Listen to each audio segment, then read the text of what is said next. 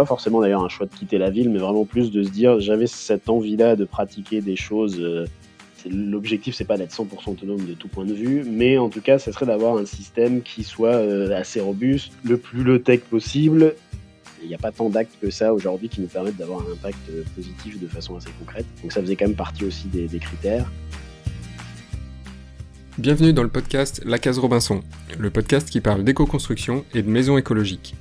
Au croisement de l'architecture, du bien-être et de l'écologie, je pars à la rencontre de celles et ceux qui mettent ces sujets au cœur de leur vie. Je suis François-Xavier Parent, entrepreneur, formateur en éco-construction et auteur du blog lacaserobinson.fr. Parce que l'éco-construction est encore trop peu démocratisée et que cette démarche demande parfois de surmonter des obstacles inattendus, je vous propose des témoignages inspirants pour vous aider, je l'espère, vous aussi, à bâtir la maison écologique de vos rêves. Parce que la maison est un abri, un lieu intime, parfois un miroir, aujourd'hui je vous emmène dans la case d'Alexandre Bastien. Alexandre rénove actuellement une vieille maison paysanne en Bretagne, dans laquelle il fait la plupart des travaux lui-même et utilise principalement des matériaux biosourcés qu'il trouve localement. Il évoque les caractéristiques du bâti ancien, pourquoi il a choisi ce type de maison, comment s'approvisionner en matériaux locaux, notamment en terre et en chanvre, et comment il aborde un tel projet en parallèle de son activité professionnelle. Alexandre partage aussi ses expérimentations sur le low-tech, puisqu'il a fabriqué son propre poêle bouilleur et un panneau solaire pour produire son eau chaude et son chauffage. Enfin, on parle de sujets plus larges autour de la collapsologie et de l'écologie radicale. D'ailleurs, Alexandre en profite pour lancer un appel aux auditeurs et auditrices pour réfléchir avec lui sur un thème qui lui tient à cœur. Je ne vous en dis pas plus et laisse place à ma conversation avec Alexandre Bastien. Salut Alexandre. Salut. Merci euh, d'avoir accepté mon invitation. Merci à toi de, me recevoir dans ton podcast, c'est super sympa. Bah écoute, euh, je suis très content de, pouvoir prendre un peu de temps euh, pour que tu nous parles de, ton projet. Je pense qu'il va parler à, pas mal de personnes. Avant d'entrer dans le, dans le détail, est-ce que tu peux simplement te, présenter et nous dire où tu vis aujourd'hui? Je vis actuellement dans un petit village à côté de Redon depuis, depuis à peu près deux ans. Donc entre Nantes et Rennes, Professionnellement, je travaille dans l'environnement, sur des projets d'aménagement. Et voilà, si je devais me décrire peut-être un peu plus euh, philosophiquement, entre guillemets, je dirais que je suis sensible à l'idée d'une écologie radicale, c'est-à-dire d'une façon de vivre euh, qui soit sans logique de domination, qu'elle soit euh, entre, entre les humains ou sur la nature. Ça peut paraître un peu philosophique, mais c'est quand même un principe qui m'a conduit quand même à la fois dans mon choix de vie actuel et puis aussi dans le, dans le choix que j'ai fait pour mon projet de rénovation. Ok, ben on va pouvoir développer un peu tout ça. Est-ce que tu peux nous le présenter et pourquoi tu t'es orienté vers ce choix-là? Quel était le, processus un peu de décision? Euh, Est-ce que c'était plutôt euh, par euh, une simple opportunité qui s'est présentée à toi ou c'était plutôt un choix dès le départ qui correspondait à, des objectifs que tu t'étais fixés? Ouais, alors pour revenir un petit peu sur, sur comment tout ça, s'est déroulé, donc je vivais en 2018, du coup je vivais et je travaillais à Paris. Euh, j'avais quand même aussi depuis euh, plusieurs mois, je regardais de plus en plus de vidéos sur la permaculture sur YouTube. J'avais vraiment envie de pouvoir expérimenter ça de façon un peu plus concrète que ce que je pouvais voir de façon très théorique. Donc du coup l'idée de trouver une maison avec un terrain qui soit suffisamment grand pour tester des choses, on va dire, c'est un peu imposé à moi. C'est vrai que j'avais un peu du mal à trouver ça à Paris et de façon générale même en ville, hein, parce que c'était pas forcément d'ailleurs un choix de quitter la ville, mais vraiment plus de se dire j'avais cette envie-là de pratiquer des choses euh, euh, et notamment euh, bien avec la permaculture et du coup ça s'est un peu imposé le fait que bah, pour le faire avec un budget qui soit pas trop conséquent, il fallait s'éloigner de la ville et il fallait aller plus à la campagne. Donc du coup, on a loué une voiture et puis on est parti 400 jours euh, entre Nantes et. Et puis finalement, en quelques jours, on a décidé d'acheter une maison. Euh, on a eu quand même une sorte de coup de cœur pour la maison, surtout pour le terrain d'ailleurs, qui était vraiment, enfin qui est toujours d'ailleurs euh, vraiment très sympa. Mais, mais voilà, donc c'est une très vieille maison en pierre et voilà, et maçonnée du coup essentiellement à la terre. Hein, quand on, enfin, quand on, quand on rouvre un peu les enduits qui, qui avaient été posés dessus, on voit que vraiment l'essentiel a été maçonné à la terre. C'est intéressant d'ailleurs de, de voir aussi l'historique de toutes ces maisons quand on commence à les rénover. Si je comprends bien, c'est peut-être plus le terrain au départ qui a imposé le, choix de la maison. Néanmoins, qu'est-ce que tu vois comme, euh, avantage ou comme plutôt sujet sensible qui serait lié au fait que ce soit bah, du bâti ancien avec effectivement de la pierre, euh, des joints en terre, etc. Peut-être des problématiques euh, d'humidité? Est-ce que, ça, ça t'a fait peur? Est-ce qu'en fait, ça se gère, correctement? Voilà, dans quel contexte tu es arrivé avant de démarrer cette rénovation? Enfin, déjà, nous, on a visité que des maisons en pierre, heu, mais je sais pas trop pourquoi. Je pense que c'était, heu, un peu parce qu'on on trouvait ça joli et donc on s'est dit, heu puis on avait peut-être aussi quand même un espèce de enfin, moi, j'ai grandi à la campagne, mais néanmoins, pas dans une maison pas dans une vieille maison, donc je sais pas, j'avais côt cet intérêt, pour le coup, peut-être très esthétique, peut-être un peu trop esthétique d'ailleurs, de se dire, une maison en pierre, c'est sympa et voilà, donc ça, ça a quand même été, je pense, qui a un peu, hem, surreprésenté un peu le fait qu'on a enfin, qu'on a visité que ça. Après, bon, clairement, à l'achat, c'est quand même beaucoup moins cher que d'autres types de maisons. D'acheter des vieilles maisons en pierre, il y en a enfin, surtout, dans le coin où on est, il y en a vraiment beaucoup et elles ont du mal à être vendues, donc c'était quand même un critère, non négligeable de pouvoir, acheter pour, pas trop cher, tout en ayant du terrain et en plus en partant pas forcément de zéro. Bon, même si ça, je pense qu'on y reviendra parce que maintenant, je sais pas si enfin, en tout cas, maintenant, le choix serait peut-être pas aussi évident que ça me semblait l'être à l'époque. L'idée quand même aussi d'acheter une maison ancienne pour éviter de consommer du sol, heu, enfin bon, c'est quand même un sujet, heu, qui est d'importance, d'éviter l'extension urbaine, donc d'éviter de consommer du sol. Donc ça, ça a quand même pas mal aussi orienté le fait de chercher plutôt de l'existant et pas de se dire: «On prend un terrain et on construit dessus».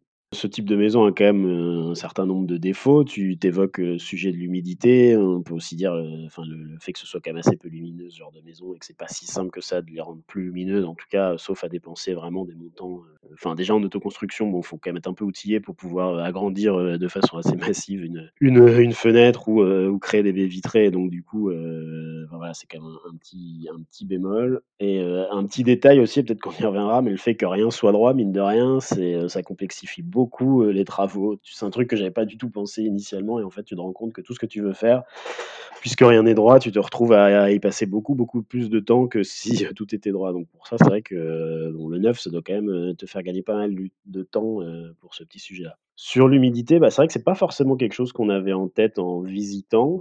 Donc en visitant, la maison, elle était, heu, elle ét elle était elle avait été assez peu aménagée, hein. Elle datait encore de, heu, des années, je pense 50, donc il y avait, enfin, il y avait pas de placo, il y avait pas de salle de bain, il y avait pas c'était vraiment un truc, très, vraiment maison paysanne comme on peut en voir un peu, je sais pas, dans certains dans certains musées ou enfin voilà, c'était vraiment, très, très, très minimaliste, qui fait qu'il y avait pas de souci particulier d'humidité quand on a visité. Enfin, je sais pas si c'est ça qui fait que, mais je pense quand même beaucoup. Donc on n'a pas forcément senti en visitant que la question de l'humidité allait être un gros sujet. C'est vraiment en commençant à se documenter sur, heu, comment on rénove une vieille maison en pierre, quel est le comportement d'une maison de ce type, qu'on s'est rendu compte qu'en fait l'humidité c'était super important et puis qu'on s'est aussi mis à voir cette humidité qu'on voyait pas forcément parce que, bah, quand, heu, quand tes parois peuvent respirer globalement, heu, enfin c'est pas pas si visible que ça.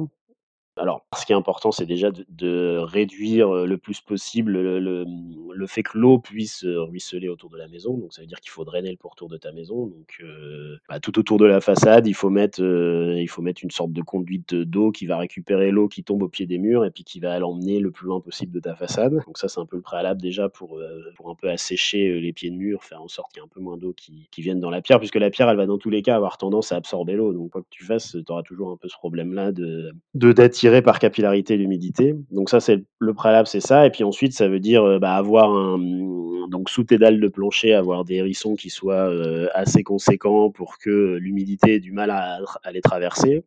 Nous, on a mis sur en tout cas sur la partie habitable de la maison, parce qu'au rez-de-chaussée, on a une partie, heu, qui est plus, heu, atelier et puis une partie habitable. Sous la partie habitable, on a mis, heu, un produit qui s'appelle Misapor, qui est une, une espèce de enfin, c'est fait avec du verre recyclé, donc c'est un produit allemand. Du verre cellulaire, ouais. Ouais, c'est ça, voilà, du verre cellulaire et du coup, bah, c'est vrai que ça, c'est quand même ça a l'air assez efficace, sur, par rapport à un un hérisson classique où on va mettre du gravier. Ça on sent quand même enfin, que ça a l'air beaucoup plus poreux et donc je pense qu'effectivement, ça empêche quand même, plus l'humidité de remonter qu'avec un hérisson classique et ça aussi c'est aussi isolant, donc ça permet aussi, heu, en tout cas dans la théorie, c'est vrai que pour le moment, on n'a pas encore pu expérimenter puisqu'on n'y habite pas, mais dans la théorie, heu, c'est censé isoler aussi un peu ton sol.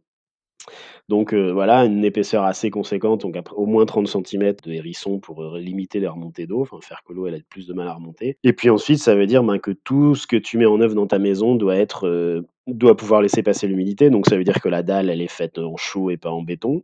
Ça veut dire que tes revêtements de murs, ils doivent être poreux, donc pas de béton sur les murs, ni en extérieur, ni en intérieur. Puis voilà quoi, du coup, c'est vraiment une manière de enfin, c'est vrai qu'en plus, enfin, surtout, heu, on fait à peu près le même métier, mais c'est vrai que dans nos métiers, on a le, heu, enfin et puis dans dans les récentes évolutions du bâtiment, on est plutôt sur des logiques de se dire: «Il faut être le plus étanche possible à l'air». C'est vrai que sur une maison ancienne, c'est pas du tout le principe, quoi. Des tu pourrais pas être étanche et puis si tu le voulais, tu aurais tu finirais par dégrader même ton enveloppe parce qu'il faut vraiment que ta maison puisse respirer, que les murs puissent se charger et se décharger en eau et et du coup, c'est vrai que c'est une logique de fonctionnement qui est assez différente de ce qu'on peut voir par ailleurs. Et du coup, ça veut dire concrètement, heu, bannir, heu, tout ce qui est en plastique de ta maison, donc pas de enfin, on met pas de film polyamide sur le sol comme ça peut être le cas quand tu fais une dalle en béton classiquement. C'est vraiment une autre manière d'envisager le fonctionnement de la maison. Et puis du coup, bah, forcément, c'est une incidence très forte sur, sur les travaux que qu'on réalise, sur les surtout sur les sols. En fait, beaucoup de gens disent, heu, que, hem, rénover une maison ancienne, c'est, heu, enfin, vraiment se poser la question du sol, c'est ce qui prend énormément de temps et ce qui prend d'ailleurs aussi énormément d'argent, mais c'est vrai que c'est vraiment le sujet essentiel, quoi. C'est, je ré je réussis à réduire et ré et réduire au maximum les remontées d'eau sans les, sans les bloquer et déjà, c'est un bon moyen pour, enfin, c'est une bonne bonne 1re pierre, dans le projet de rénovation. Donc toujours sur cette question de matériaux et du coup, que je comprends, c'est que ces contraintes initiales, heu, bah, elles imposent d'elles-mêmes, heu, les matériaux que tu mets en œuvre dans la maison. Du coup, sur les murs, tu es parti sur des enduits, terre-chanvre. Est-ce que tu peux, nous décrire un peu en quoi ça consiste? Et quel est le principe, de mise en œuvre? Alors ouais, effectivement, heu, c'est un choix qu'on n'avait pas forcément, heu, enfin, en tout cas, en achetant la maison, on s'est pas dit: «On va faire nos enduits en terre-chanvre». On a fait, heu, comme on connaissait vraiment rien, on a fait quelques formations et notamment une formation dans un écocentre, sur la c'était censé être sur la chaux, la formation, ça l'était, enfin, ça a été essentiellement sur la chaux, mais c'est vrai que du coup, le, le formateur nous a aussi fait travailler la terre et du coup, en travaillant, heu, les 2 produits, on s'est dit, heu: «Bah, en fait, la terre, ça a l'air d'être quand même vachement mieux que la chaux» parce que, bah, la chaux, tu l'appliques, heu, avec des gants, à la truelle, enfin, c'est quand même assez corrosif, donc tu appliques pas ça à la main alors que la terre, tu peux l'appliquer à la main. C'est, pas du tout la même logique aussi, comment dire? La, la chaux, enfin, c'est un peu plus technique d'appliquer de la chaux, même si bon, tu t'en sors, hein, mais il y a la terre, ça a tendance quand même à bien s'accrocher au mur, donc c'est, heu, voilà, c'est assez plus agréable à appliquer. Ce qu'on avait initialement prévu, c'était plutôt de faire des enduits, chaux-chanvre puisque c'est quand même globalement ce ce dont on entend beaucoup parler, quoi. Quand on a commencé, heu, la 1re étape, ça a été de, bah, de casser le sol et puis de décaisser, heu, justement pour ces problèmes d'humidité, pour, heu, bah, pouvoir mettre, un hérisson pour, réguler un peu l'humidité, donc du coup, on a retiré quand même pas mal de terre.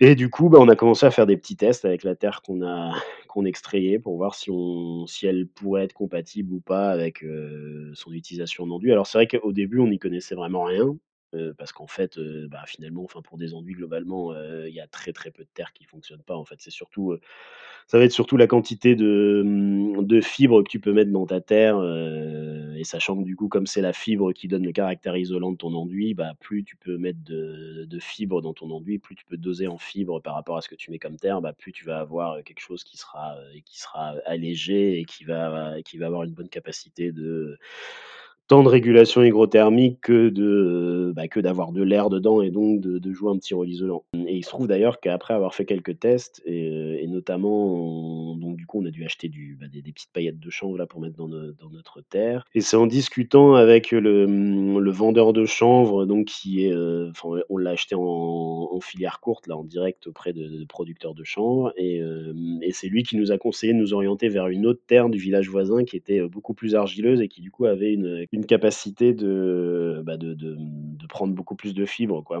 En gros, nous, avec notre terre, on pouvait mettre, heu, allez, je dirais 1,5 volume de chanvre, heu, par volume de terre, alors qu'avec, heu, cette terre-là, on peut mettre presque 3 volumes de chanvre pour 1 volume de terre, donc du coup, elle était vraiment beaucoup plus, heu, beaucoup plus légère et donc plus intéressante pour quand même avoir un petit rôle, d'isolation parce que c'est quand même un peu ce qu'on cherche, quand on met ça sur les murs. Bah, du coup, on est allé plutôt enfin, on s'est plutôt orienté vers cette terre-là, et c'est un peu comme ça que qu'a commencé le fait de, bah, de se dire: «On va faire tous les enduits comme ça», et y compris l'idée, c'est aussi de faire quelques cloisons comme ça. On va bientôt attaquer ça, on n'a pas encore commencé, mais l'idée, c'est d'avoir, peut-être pas toutes parce que c'est quand même beaucoup plus long que de poser du placo, mais l'idée, c'est d'avoir au moins quelques cloisons qui soient, soient aussi enduites en en terre-chanvre.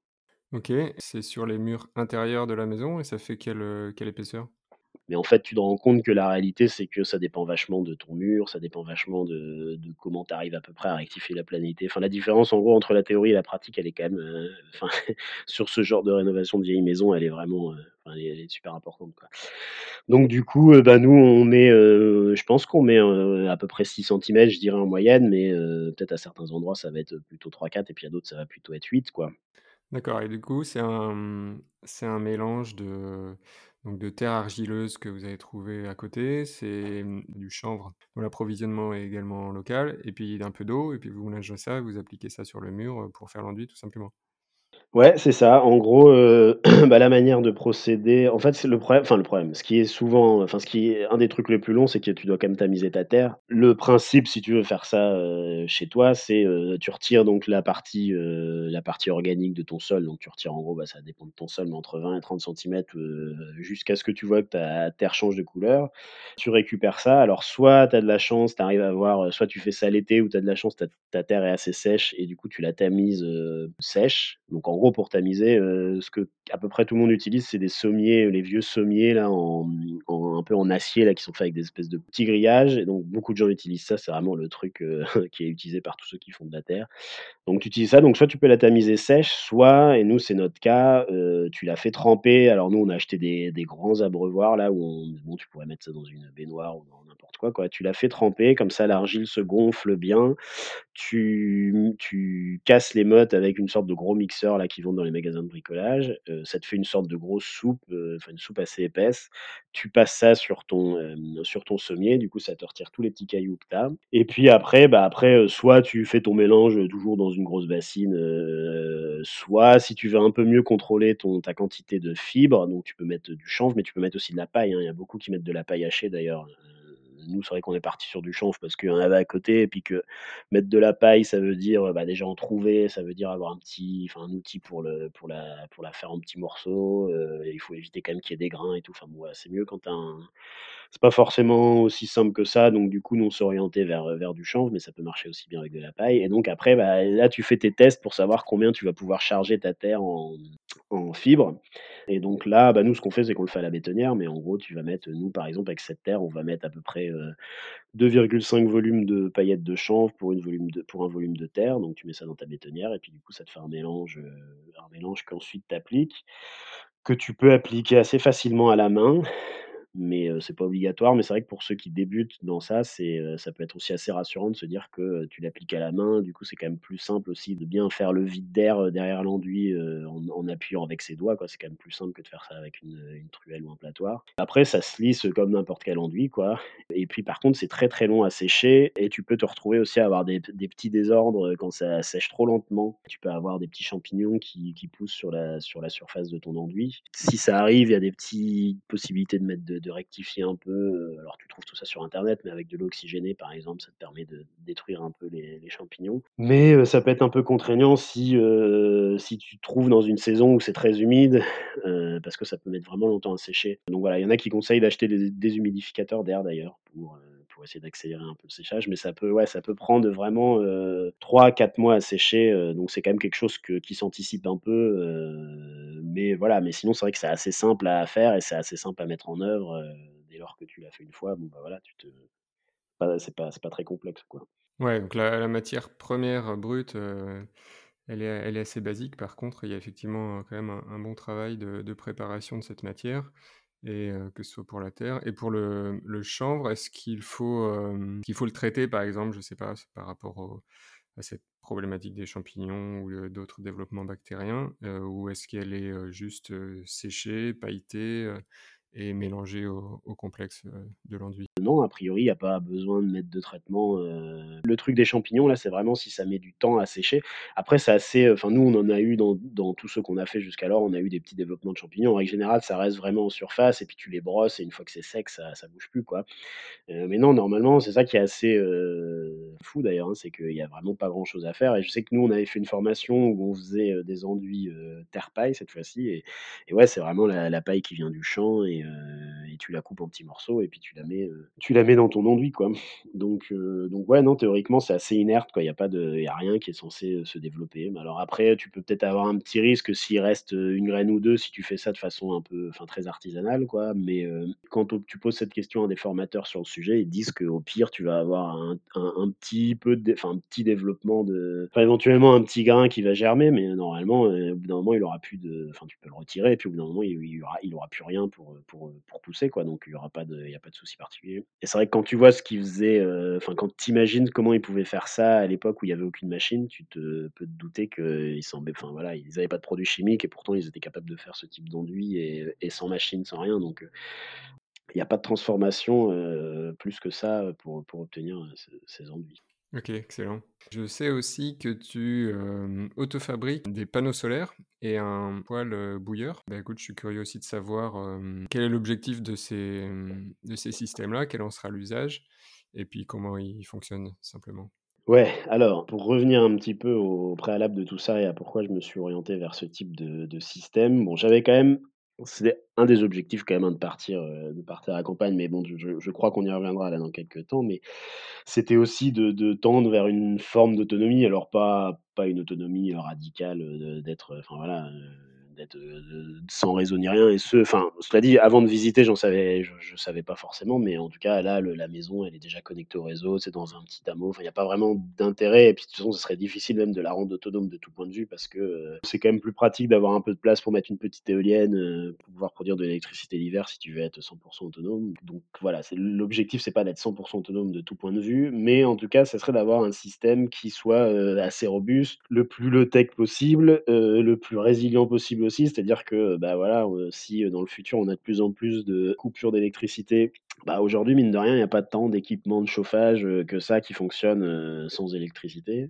heu, que ce soit enfin bon, il y a des trucs, genre la les pompes à chaleur, bon, c'est assez évident, mais même, même un poêle à peler, par exemple, si tu as plus d'électricité, voilà, c'est pas simple de le faire fonctionner. Donc du coup, il y avait ça d'un côté et puis de l'autre côté, il y avait le fait que je voulais, quand même pouvoir, pas forcément dépendre de l'industrie pour me chauffer et donc ça ça éliminait aussi les systèmes type poêle à peler qui sont quand même enfin les poêles bouilleurs à peler, il y en a pas mal qui existent. Donc je voulais pouvoir mettre des bûches dans mon poêle et et finalement, heu, donc mettre des bûches, avoir un système robuste et aussi du coup pouvoir, heu, produire mon eau chaude avec ça parce que je voulais pas, bah, enfin voilà, si tu as ton poêle mais qu'à côté de ça tu produis ton eau chaude avec de l'électricité, bon tu pas tu pas forcément énormément gagné en autonomie, quoi. Donc tous ces critères cumulés, heu, font que je me suis tourné vers le fait d'avoir un qu'on appelle les poêles bouilleurs, donc les poêles qui chauffent de l'eau et puis ensuite ton eau va dans un ballon et puis ensuite tu utilises, heu, cette eau, heu, bah, pour ton eau chaude et aussi pour ton chauffage et aujourd'hui, c'est pas tant développé que ça, les poêles bouilleurs. C'est assez cher et il se trouve que, bah, pas très loin de chez moi là, à côté de Lorient, il y a une, petite entreprise qui s'appelle Ezeo qui propose plusieurs ateliers. Leur idée, c'est de tendre justement vers l'autonomie énergétique, donc ils proposent des modules sur la production d'électricité photovoltaïque, sur la production de chaleur et tu peux donc, heu, auto-construire, ton poêle bouilleur et tes panneaux solaires. Ça dure une petite semaine, enfin une bonne semaine pour faire ton poêle. Je crois que c'est 4 jours pour les panneaux solaires et puis moi j'ai fait une troisième formation qui est, pendant 4 jours tu fais l'installation, alors dans dans les ateliers quoi, mais tu fais l'installation du système, donc tu apprends à, heu, faire tous les raccords qu'il faut faire, enfin tu fais de la plomberie quoi en gros et heu, enfin appliquer du coup au système que tu as, as autoconstruit chez eux. Ça répondait bien à mes exigences, initiales, tout en me permettant de faire le truc en étant, en étant quand même encadré parce que clairement, c'est pas possible de faire ça seul sans encadrement quoi.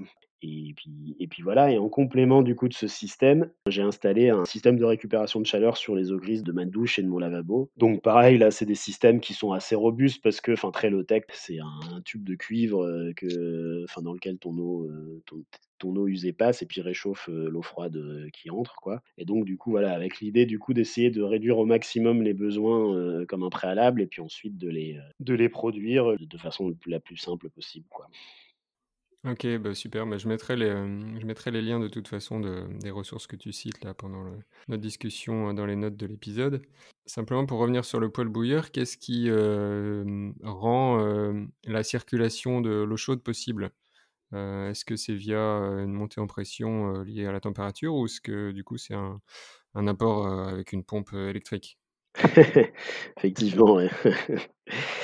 Ouais, non, bah, oui, bien sûr, c'est, c'est avec une pompe. Heu, alors c'est vraiment des petites pompes. Ce qu'ils conseillent, eux, là, Ezeo, là, quand tu fais la formation, c'est d'avoir du coup un petit onduleur qui te permet, de pouvoir quand même faire fonctionner les pompes, quand tu, bah, si tu as une coupure de courant. Ou alors d'avoir un petit panneau, d'avoir un petit panneau photovoltaïque de secours pour ces moments-là. Mais oui, c'est des as quand même effectivement une petite pompe qui fait circuler l'eau. Alors le truc, c'est qu'elle fait circuler l'eau, c'est-à-dire que néanmoins, si tu as une coupure de courant, tu peux quand même te chauffer avec ton poêle, enfin comme un poêle de masse, quoi.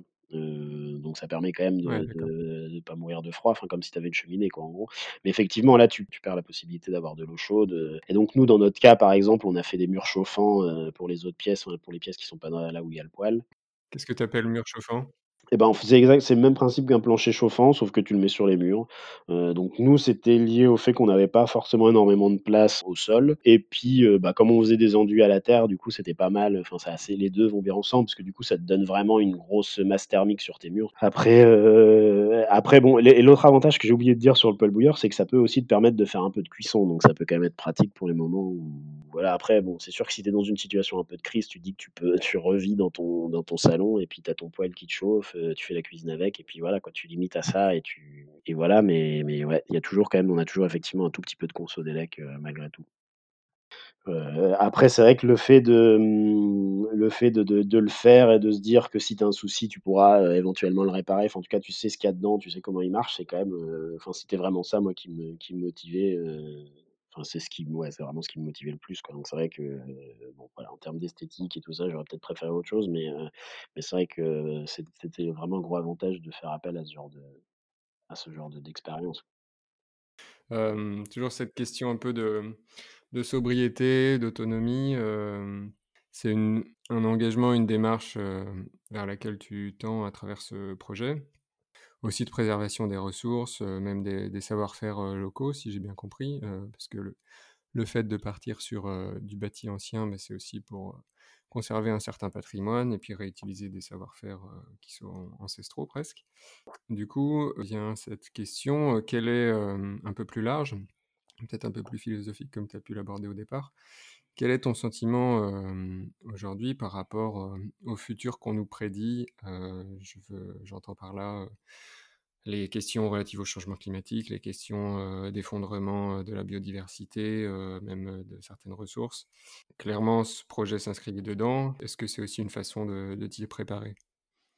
Bah, oui, oui, carrément, hein. De toute façon, ça faisait vraiment partie des, c'est un des critères qui m'a aussi convaincu de quitter Paris et de m'installer à la campagne. Clairement, heu, bah, mon mon enfin, ouais, mon mon sentiment, heu, par rapport au futur, il est il est il est globalement pessimiste. Je pense comme presque toutes les personnes qui sont, heu, confrontées au quotidien, heu, à l'urgence, d'agir, face au changement climatique et qui voient bien que globalement, pas grand chose a en effet pour pour être à la hauteur de ce qu'il faudrait faire. Le fait aussi que c'est vrai que moi, alors désolé pour les Parisiens qui nous écoutent, mais, pour moi, Paris est une ville qui est particulièrement peu adaptée, heu, pour un monde, heu, enfin post-énergie ou pour un monde même qui soit, un peu plus dur d'un point de vue des crises climatiques. Et d'ailleurs, c'est le covid l'a bien montré, hein, voir aussi comment, globalement, beaucoup de personnes, riches, parisiennes ont quitté la ville et sont allées se remettre, ailleurs parce que, bah, parce que voilà, la ville, est quand même assez peu adaptée, assez peu adaptée à ça, trop dense, trop, enfin voilà, pas suffisamment résiliente. Donc moi, ça faisait quand même partie alors c'est pas forcément c'est clairement pas le critère essentiel qui me fait partir, hein, mais ça faisait quand même partie des lames de fond où je me disais, heu: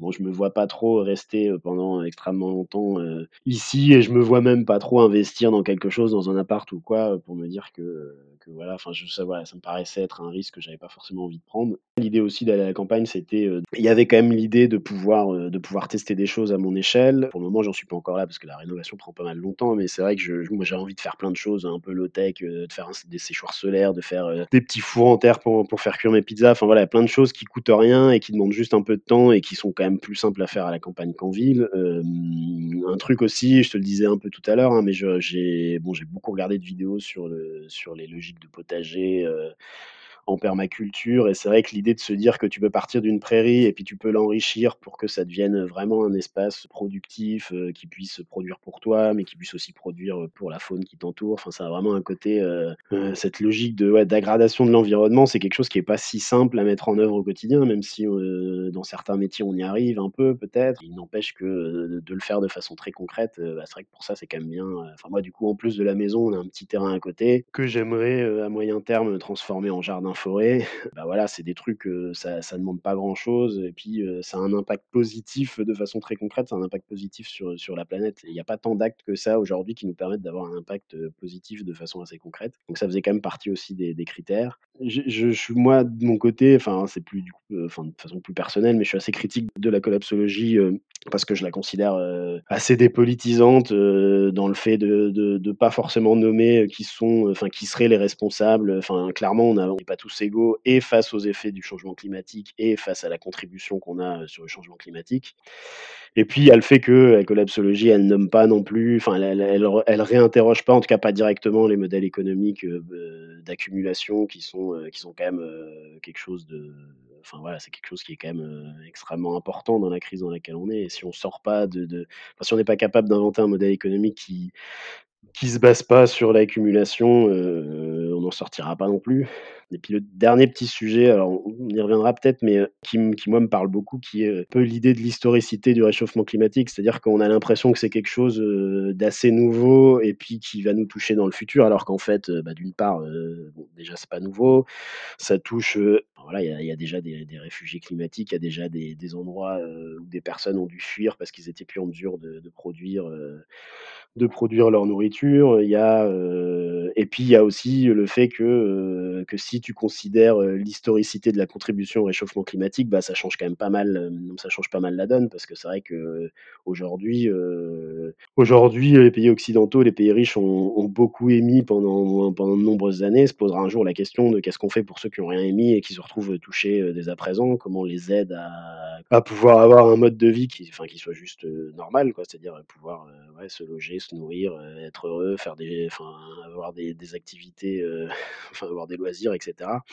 Et voilà, je trouve que tous ces sujets-là sont quand même, super importants et doivent être pensés, enfin on est obligé de les penser si on veut, avoir une réflexion, une réflexion sur sur un futur éventuellement désirable, heu heu, face, heu, face aux enjeux qui sont qui sont devant nous, quoi.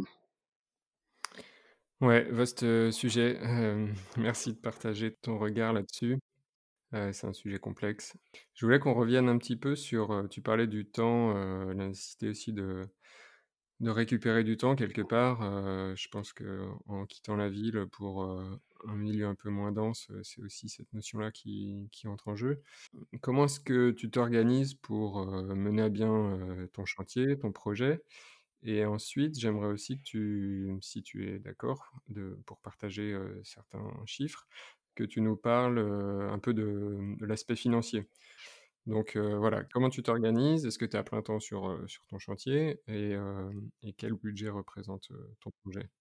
Heu, je suis pas à temps plein, heu, je ouais, non, je travaille à côté, donc du coup, j'y vais, heu, bah, essentiellement les week-ends pour le moment et puis, heu, bah, il y a mes parents qui nous aident pas mal là et qui viennent du coup, de temps en temps, donc voilà, quand quand ils sont là, on se fait des semaines entières où on fait que ça, quoi. Ça demande énormément de temps, hein, puisque là, ça va faire, bientôt 2 ans qu'on fait ça. On fait pas tout l'aménagement d'un coup. L'idée, c'est de faire une partie, d'emménager et puis après de finir. Mais voilà, je pense qu'on en a encore pour, je j'ose même plus annoncer de chiffre maintenant parce que je l'ai un peu fait avant, puis en fait, tu es toujours un peu déçu donc mais oui, non, ça prend ça prend énormément de temps. Alors ça prend du temps du fait que tu dois aussi tout apprendre, hein. C'est sûr que ceux qui ont un peu plus de compétences, bah, sûrement ça doit aider. Moi, quand même, au début, j'ai fait quelques formations. J'en ai fait, heu, je te disais, je crois que je l'ai dit tout à l'heure, mais j'en ai fait une dans un écocentre, j'en ai fait une enfin, j'en ai fait plusieurs avec une association qui s'appelle Thiès-Breiz et qui, heu, alors qu'en gros, c'est de ce que j'ai compris, c'est l'équivalent de Maison paysanne de France, mais, heu, pour la version, Bretagne et du coup, ils font des petites formations. Donc j'ai fait, dedans, j'ai fait, une formation sur les enduits à la terre justement et puis, une autre formation sur la pose de tomates. Enfin, c'est vrai que ce genre de truc, c'est vraiment pas mal parce que ça te permet, bah, d'une part, alors je sais pas s'ils font tous ça, mais eux, il y a toujours la première matinée où tu as un peu de théorie, donc c'est vrai que ça te donne, heu, voilà, ça t'aide aussi à comprendre un peu co comment fonctionne ta maison. Donc ça, je le conseille pour tout le monde, c'est de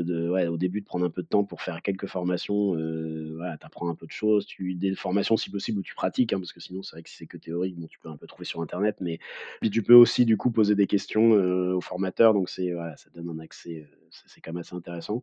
Pas négliger non plus les, ce que tu peux avoir localement. C'est vrai que moi, au final, bah, j'en parlais tout à l'heure, mais le mec qui m'a vendu le chanvre, il m'a aussi donné des conseils, heu, sur sur des applications d'enduitaire. Il m'a donné, bah, le plan de où trouver, heu, localement de la terre, qui fonctionne bien. J'ai, les maçons qui sont intervenus pour changer les linteaux, bah, pareil, ils travaillent, ils travaillent en paille, en terre, donc voilà, ils peuvent te donner aussi des conseils. C'est important aussi de voir qui localement peut avoir un peu plus de de compétences que toi.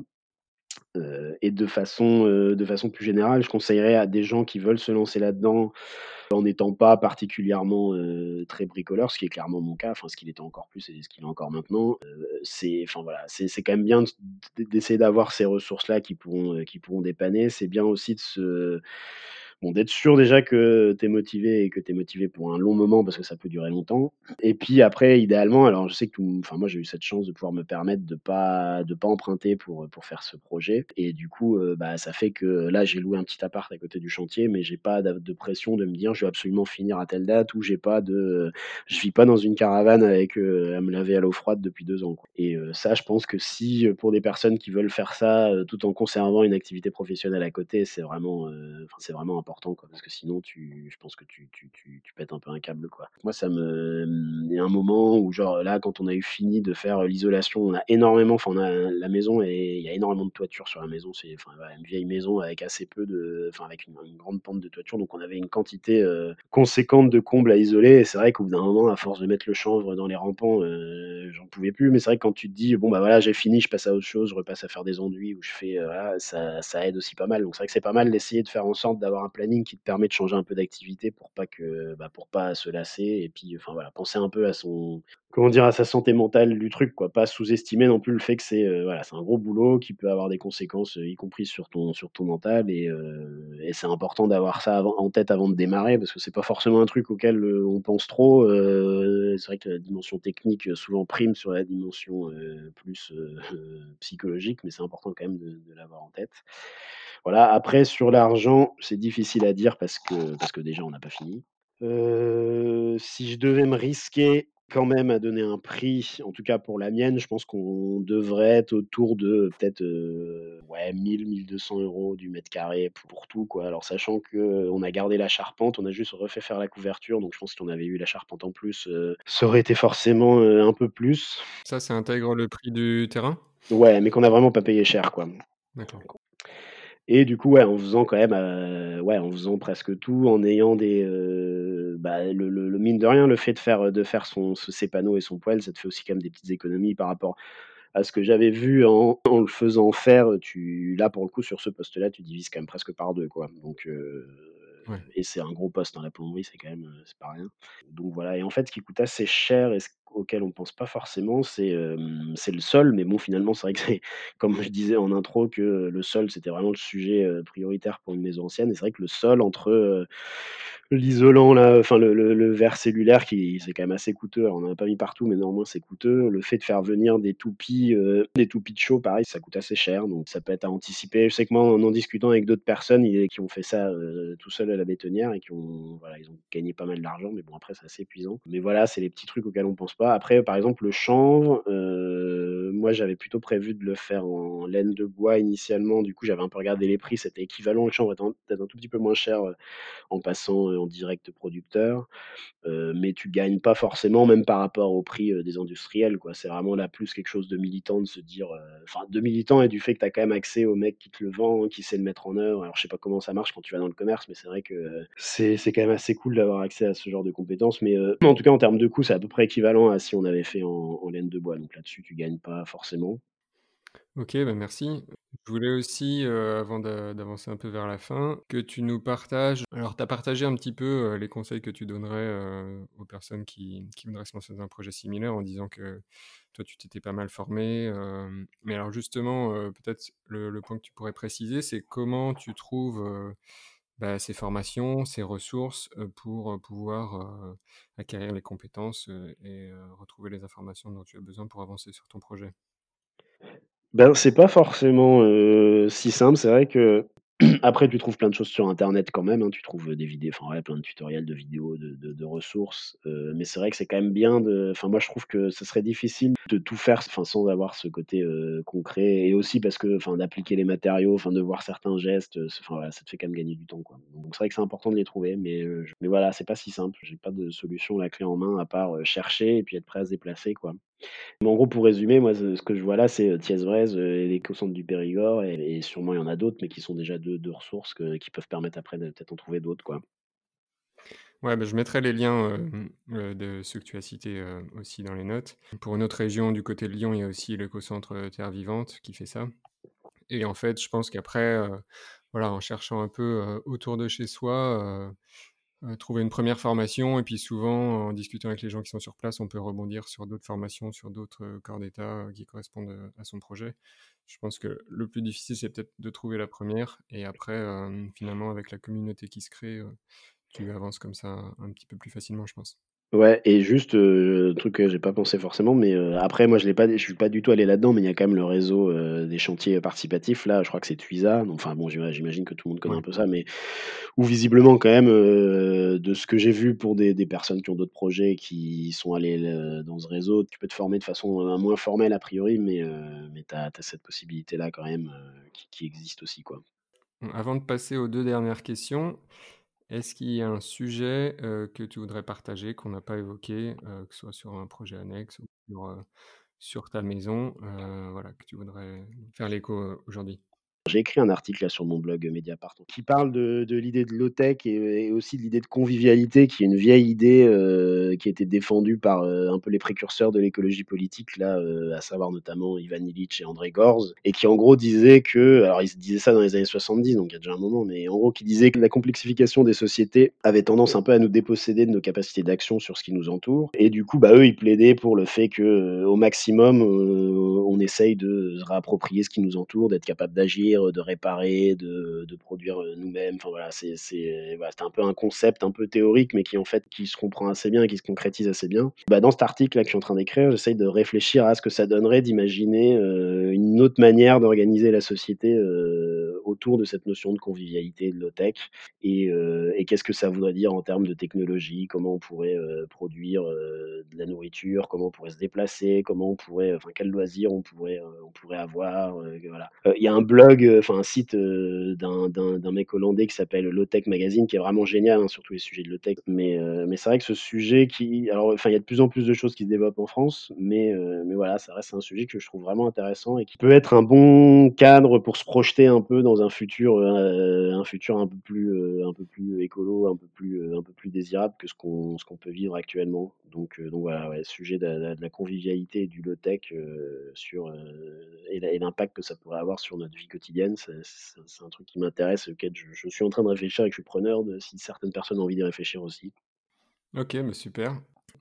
À la fin de, de l'interview, je pose 2 questions aux invités et la 1re, c'est: est-ce qu'il y a un livre ou des livres que tu recommandes souvent et que tu voudrais partager ici? Alors je bon, j'avoue, j'avais un peu préparé ça, mais je vais te donner, heu, enfin, ouais, il y avait 2 romans là que j'ai lus récemment et qui alors ça va faire pas mal le lien avec ce que je viens de raconter, hein, mais je trouve que c'est vrai qu'on a un peu du mal à enfin, c'est pas si simple de se projeter sur ce que ça pourrait être un futur un peu plus, heu, désirable et un peu plus durable que ce qu'on vit actuellement et du coup, heu, j'ai lu 2 trucs récemment qui étaient vraiment pas mal. Un bouquin qui s'appelle Ecotopia de Ernest Callenbach, qui est un Américain. C'était écrit en 75, donc c'est assez, c'est assez vieux, mais heu, ça a été réédité là, il y a pas très longtemps.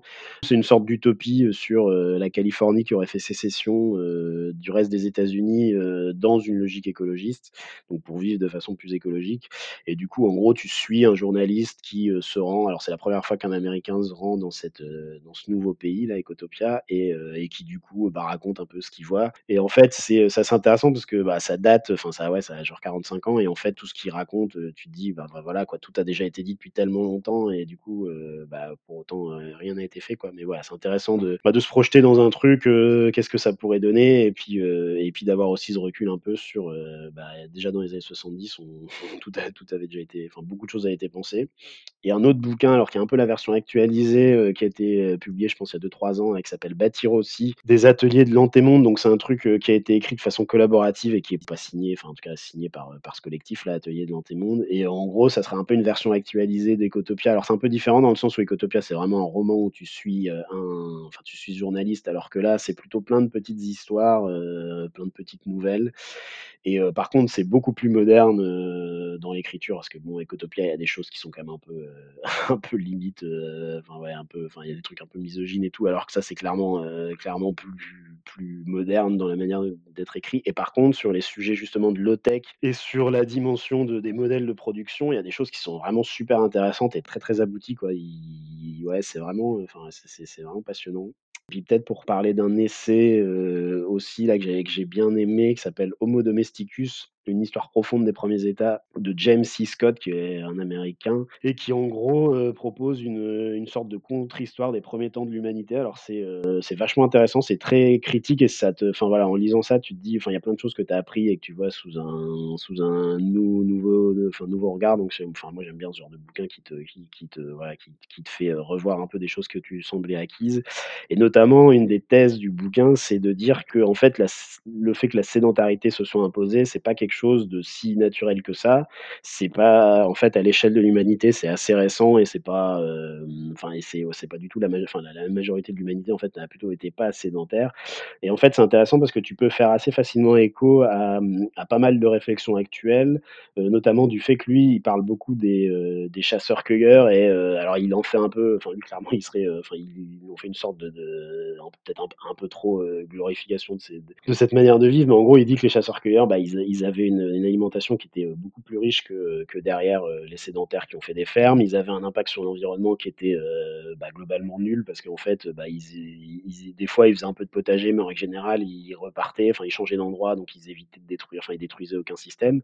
Et ils avaient, enfin, voilà, ils avaient une connaissance liée au fait qu'ils se déplaçaient. Enfin, voilà, ils avaient une connaissance des plantes qui était, qui était hallucinante. Ils avaient une richesse dans leur alimentation qui était, qui était extrêmement importante.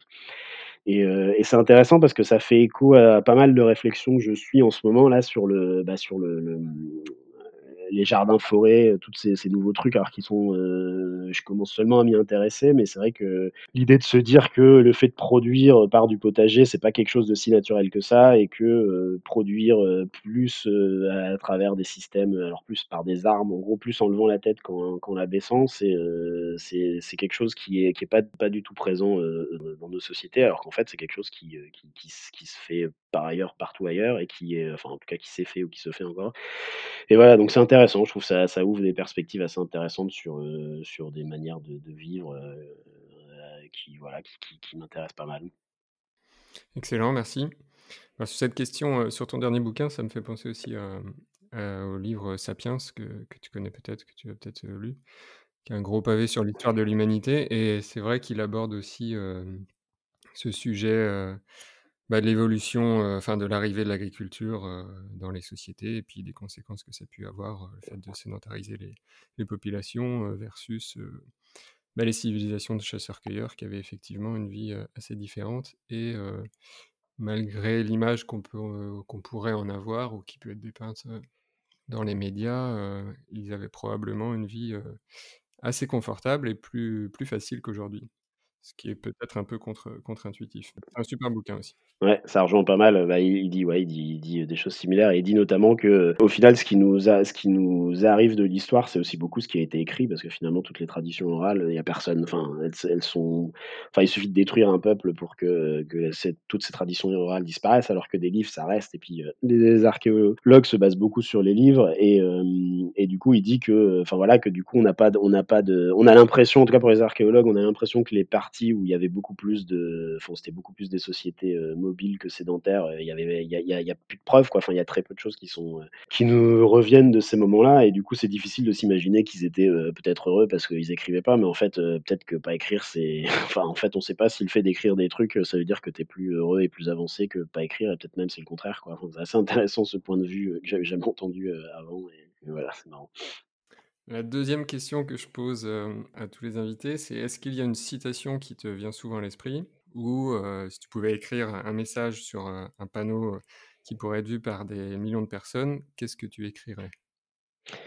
ouais, c'est pas évident comme question. ce que j'écrirais, j'avoue que je, ne sais pas trop parce que qu'est-ce que tu peux écrire qui peut vraiment changer quoi que ce soit. Mais en tout cas, une citation que que j'aime bien, qui est de Murray Bookchin, qui est un, anarchiste américain, là, qui a, bah, qui a d'ailleurs beaucoup écrit encore sur l'écologie. Et, sur le municipalisme libertaire, tout ça, il est assez intéressant. Et qui écrivait L'obligation faite à l'humain de dominer la nature découle directement de la domination de l'humain sur l'humain. Et je trouve que c'est intéressant de, garder ça en tête, que, enfin vraiment, enfin ça, ça, ouais, ça permet un peu de connecter les choses et de, et de se dire que, enfin voilà, tu peux pas être, tu peux pas être, tu peux pas te revendiquer écologiste si euh, derrière tu ne revendiques pas de, de l'émancipation et de la fin de toute forme de domination. Et voilà, je trouve ça, une bonne manière d'élargir un peu la, notion d'écologie. Quoi. On va finir là-dessus. Euh, où est-ce qu'on peut envoyer les gens qui voudraient te contacter ou suivre euh, ce que tu fais? Alors pour le moment, je commence à écrire des choses sur mon blog Mediapart et du coup mon identifiant sur Mediapart c'est A Bastien, donc A B A S T I E N et, euh, et voilà donc j'ai le projet quand même d'essayer d'un peu plus le nourrir parce que pour le moment il y a juste cet article là dont j'ai parlé un peu plus tôt mais euh, mais voilà et bon du coup dessus bah, il y a possibilité de m'envoyer des messages euh, etc c'est une, bonne porte d'entrée je pense. Parfait, bah, je mettrai les je mettrai les liens aussi dans les notes. Merci Alexandre d'avoir euh, bah, partagé ton, ton, projet déjà, puis ton regard un peu plus élargi sur le monde qui nous entoure et ton expérience. Bah, merci à toi, c'était euh, super chouette. Et puis, euh, bah ouais, bonne, bonne continuation pour ce, pour ce beau projet. J'espère que, voilà, tu auras l'occasion de faire plein, plein d'autres épisodes et puis d'ouvrir à plein d'autres personnes qui ont, qui ont ce type de projet dont on a tant besoin, dont on a tant besoin aujourd'hui, je pense. Merci à Alexandre et merci à vous d'avoir écouté cet épisode jusqu'au bout. Vous pouvez retrouver toutes les ressources dans les notes de l'épisode ainsi que des compléments pour approfondir ces sujets sur le blog du podcast à l'adresse lacaserobinson.fr. Si le contenu vous a plu, partagez l'épisode autour de vous et mettez un avis 5 étoiles si possible sur votre plateforme d'écoute. C'est la meilleure façon de m'aider pour faire connaître le podcast et trouver de nouveaux invités. Je vous dis à très bientôt pour un nouvel épisode du podcast La Case Robinson.